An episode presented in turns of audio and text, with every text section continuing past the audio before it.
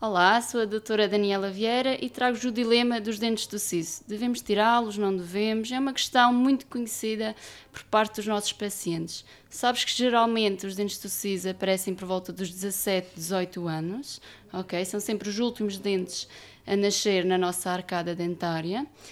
E recomenda-se a sua extração em casos de cárie do próprio dente do siso, cárie nos dentes vizinhos provocada pela má posição do dente do siso, em casos de inflamação da gengiva ao redor do dente do siso, que é o mais comum, eh, a pericoronarite, em casos também de impactação, ou seja, temos várias posições desfavoráveis que encontramos principalmente radiograficamente, em que é necessário a sua extração, eh, também casos de lesões quísticas, eh, que é necessária a sua extração e remoção também do quisto para análise em biópsias e por motivos ortodônticos, se caso for necessário eh, retirar por conselho do seu médico ortodontista.